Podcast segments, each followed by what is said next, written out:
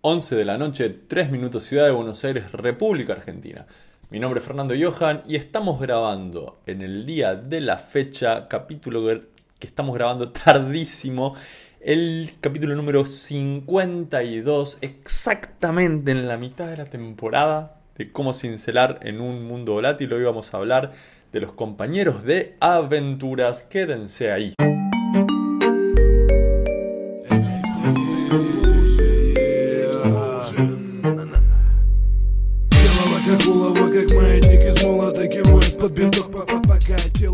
Lo más común es cuando uno se embarca en una empresa, en un proyecto, en un proceso, en, llevar adelante una idea, en cruzar el océano, es que uno eh, no lo haga solo. Sin embargo, la vida, la industrialización, el occidente, la hiperpersonalización de los procesos ha hecho que la idea de encarar un proyecto solo sea aceptable.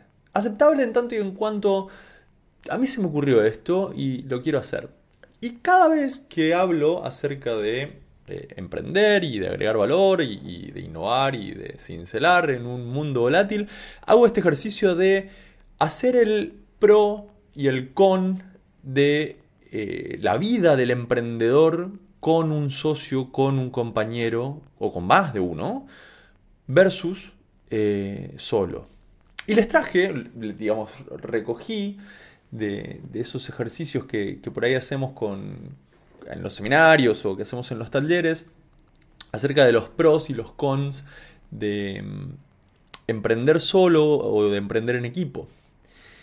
Y cuando, hay que decirlo, cuando uno emprende solo, la velocidad es otra uno va mucho más rápido, las decisiones se toman entre menos gente, porque estoy yo solo, y las responsabilidades recaen, digamos, la, agilidad de tomar eh, decisiones eh, recae en una sola conciencia, y por lo tanto uno se mueve, podríamos decir, bastante eh, más rápido.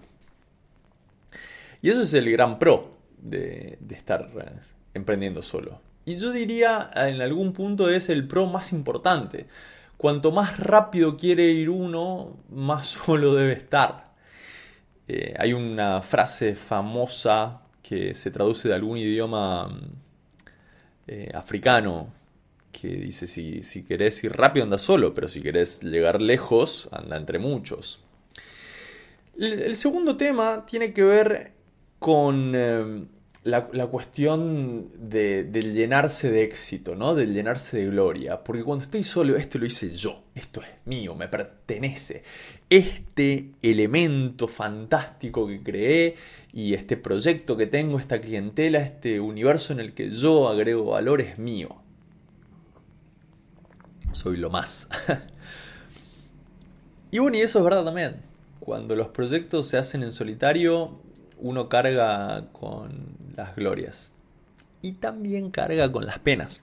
Es inevitable esa, parte.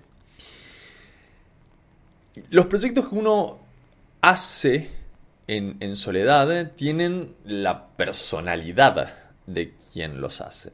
Entonces, en muchos casos, por ejemplo, se habla de que hay líneas de ropa que no tienen identidad, porque por ahí tienen un cúmulo demasiado grande de, emprendedores detrás de ellas. Películas que no tienen identidad. Eh, empresas de tecnología también, ¿por qué no? Que no tienen identidad, porque es como que no, tienen una cara visible, ¿no? Se les debe estar ocurriendo eh, ahora empresas que tienen la personalidad de quien las lleva adelante. Y eso no es ni bueno ni malo. Lo que pasa es que, bueno, hemos crecido, em, tenemos todos, estamos embebidos en una, en una sociedad que premia, no sé si premia, pero a la, que le gusta ensalzar eh, el ego en esos casos.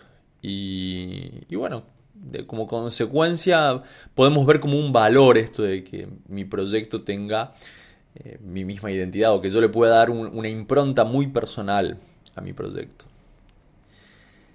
Del lado contrario está hacer las cosas en conjunto, ¿no? Y cuando uno hace las cosas en conjunto, también hay algunas ventajas. Por ejemplo, las penas se dividen y las alegrías se multiplican. Y esto no lo digo desde la lectura eh, liviana de un libro de autoayuda. Lo digo de verdad. Cuando uno está en un proyecto y está con mucha gente y hay algo que no va bien, nos podemos apoyar entre todos. Y cuando hay algo que salió muy bien, nos podemos felicitar entre todos. Cuando no ir de fiesta entre todos. Y esto puede ser determinante para el futuro de un proyecto.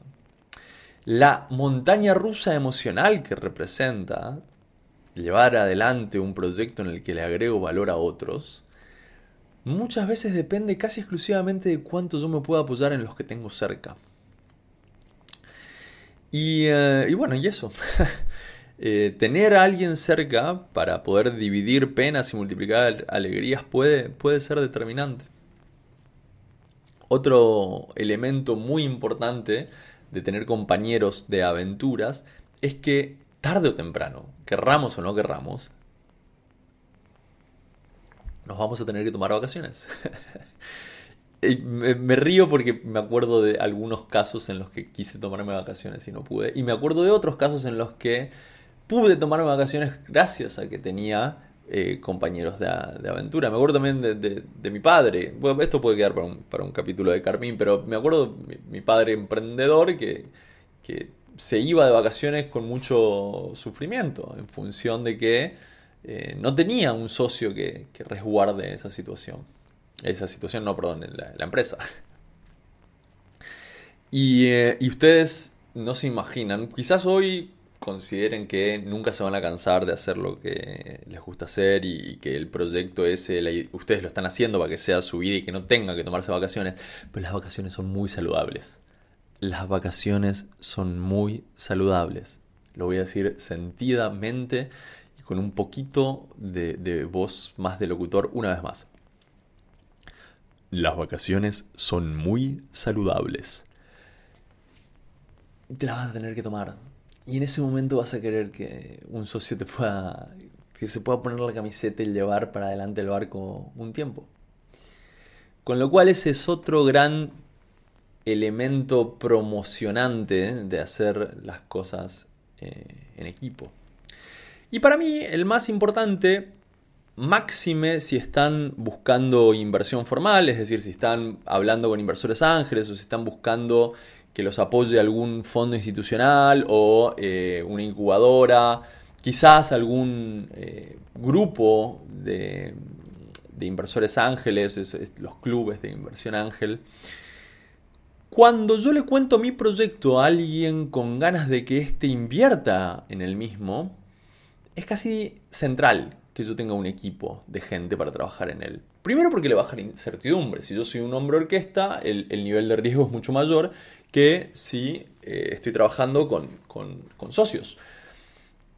Pero por otro lado, más allá de que el proyecto por ahí pueda tener un, protagonista y, que los, el resto de los componentes del equipo eh, sean, digamos, complementarios, pero no necesariamente protagónicos, tener un socio, tener un, grupo que trabaja conmigo y que, y que tiene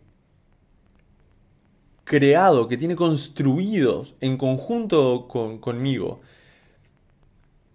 confianza. Porque la palabra es esa, confianza. Si, yo logré construir confianza, al menos en uno, es más fácil construir confianza en el segundo. Y para el inversor, que yo llegue a la reunión y que no tenga nadie al lado en, a quien yo le haya podido generar confianza para acompañarme en este proyecto, es una gran bandera roja de alerta. ¿Quién es este muchacho que me viene a pedir 25, 30 mil dólares y, no tiene nadie con quien discutir estas ideas luego? no sé si lo habrán notado, pero estos pros y cons los estoy contando de manera tal que quede eh, como que en realidad lo que conviene es tener algún socio, algún equipo. Y, bueno, y este es el primer capítulo de la serie de Conmigo Sintigo, de la serie de, cómo, por qué, y cuándo y de qué manera los socios Eh, vamos a hacer una serie como hicimos antes con, las ventas y, con, otros espacios. Y, bueno, y este es el capítulo número 52, eh, que está saliendo tarde. No, les pido por favor compartan esto, sigan eh, mandándome mensajes los que lo hacen, mándenme mensajes los que todavía no me mandaron. Estoy acá para preguntas, por propuestas de temas para próximos capítulos y lo que a ustedes se les sirva. Saludos en este capítulo para los amigos de Colombia que tuvimos un pico de eh, downloads desde Colombia esta, esta semana, así que un saludo para, para Colombia. Esperemos eh, que el trabajo me lleve por allá pronto y poder comentárselos por aquí. Terminamos capítulo 52. Suscríbanse por favor, compártanlo en sus redes.